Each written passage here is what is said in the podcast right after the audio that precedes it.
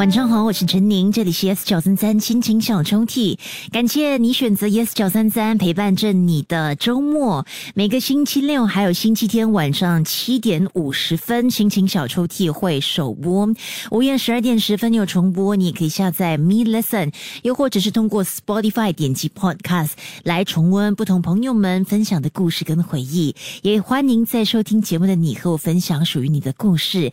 你可以电邮至 My Letter at Yes 九。三三 dot s g m y l e t t e r，今天要拉开的心情小抽屉来自一位匿名者。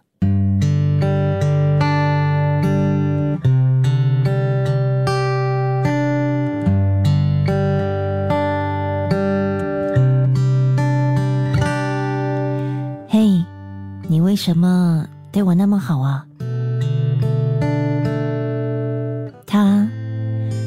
问我无数次了，而我总是一律的回答：朋友对朋友好需要原因的吗？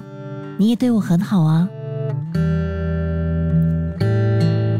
这答案很神奇，还是该说“朋友”这个词好神奇，它几乎能够瞬间的把原有的心境、怀疑、各种带着问号的思绪给移除。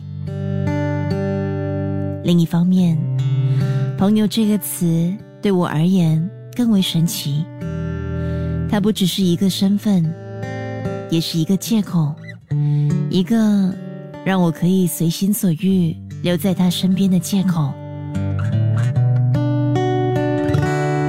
认识他四年了，她是一个很难不爱上的女生，总是把他人的利益摆在第一顺位。温柔体贴，在他的身上找不到一丝的自我。我们一拍即合，拥有相同的音乐品味，可以从早聊到晚。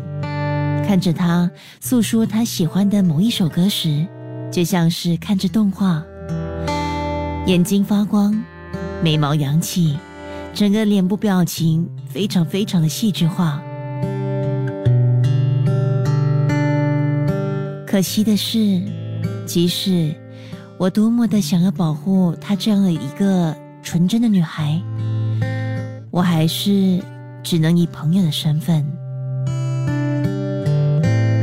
我其实很气，气老天怎么不让我早一点认识你呢？如果早那个他几年的话，那该有多好！我就可以名正言顺的对你好，名正言顺的照顾你，名正言顺的喜欢你。我更气自己没勇气开口对你坦诚，不是我不想啊，但现在如此开心的你，我哪可能破坏一切，带给你无必要的烦恼和感伤呢？现在这样，至少你是幸福的，那就足够了吧？你问我，喂，你为什么对我那么好啊？